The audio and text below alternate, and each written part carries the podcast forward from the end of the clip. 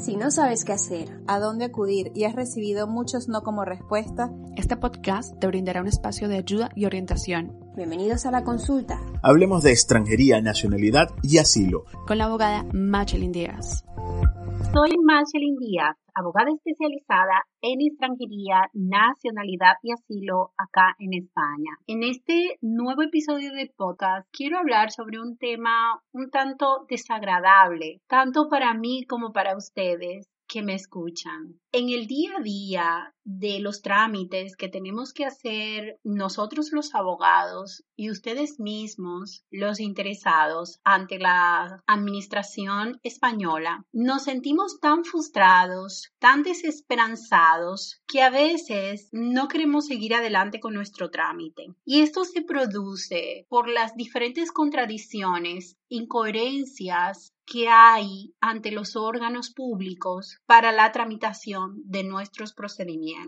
Yo como abogada de extranjería, que puedo decir que tengo la experiencia necesaria, no deja a día de hoy de sorprenderme, porque las barreras que ustedes tienen son mis barreras. Y a veces me siento que estoy en una constante lucha, en que estoy midiendo el pulso de quién es más fuerte o de quién tiene más la razón. Yo no quiero ser la persona que tenga la razón. Yo no quiero ser la persona que se debata o que pelee con la administración, porque entre ese debate, esa pelea, ese de quién tiene la razón, están en juego vuestros intereses, los intereses que yo represento como abogada de extranjería. Y esos intereses se pueden ver perjudicados o menguado en esa pelea que genera más tiempo, incertidumbre, ansiedad, y que es sorprendente que en España, un Estado de Derecho donde se cumplan todas las normas, tengamos esta inseguridad jurídica ante las diferentes administraciones españolas. Ya todos sabemos que las oficinas de extranjería tienen criterios diferentes, que no es lo mismo presentar un expediente en Madrid que presentar un expediente en Valencia o en Navarra. Y eso, a la hora de yo responder a muchas de vuestras dudas, me genera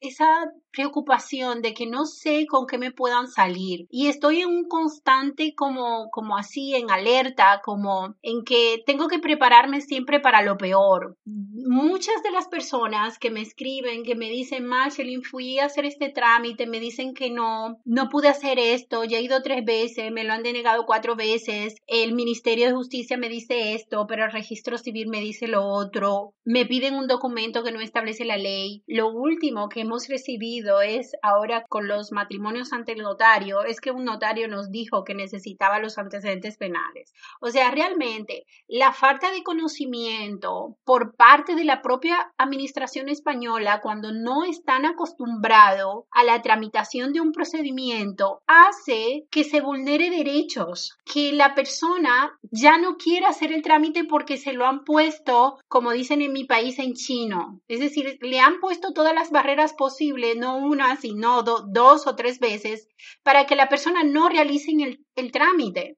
Entonces a veces yo me siento como, es que no quieren que realicen el trámite, es que no están impidiendo ejercer nuestros derechos cuando realmente es una ignorancia por parte de la administración española por desconocimiento y no tienen ni siquiera la desfachatez de hacer las consultas ante los órganos correspondientes, de, de, prepararse para los trámites que no han, no han realizado antes. Entonces, yo, entre esta lucha constante, yo no quiero tener la razón. Yo quiero que los trámites se puedan realizar en el tiempo legal establecido, que en vez de tener una resolución en seis meses, en cuatro meses, en un año, pues las personas tengan sus procedimientos en el menor tiempo porque ya muchos de ellos han tenido que esperar bastante para poder realizar los trámites y que tengan que esperar más porque ha habido una falta de conocimiento de la ley, una ignorancia por parte de la administración, eso realmente genera la peor de las frustraciones, no solo para mí, sino también para los interesados, que son la parte que, que se ve más perjudicada. Este podcast va como una manera de, de, de, desahogo ante toda esta situación que estamos viviendo, la mala intención que yo a veces percibo por parte de la administración de no cooperar. Y esto no lo estoy haciendo por ningún caso en concreto.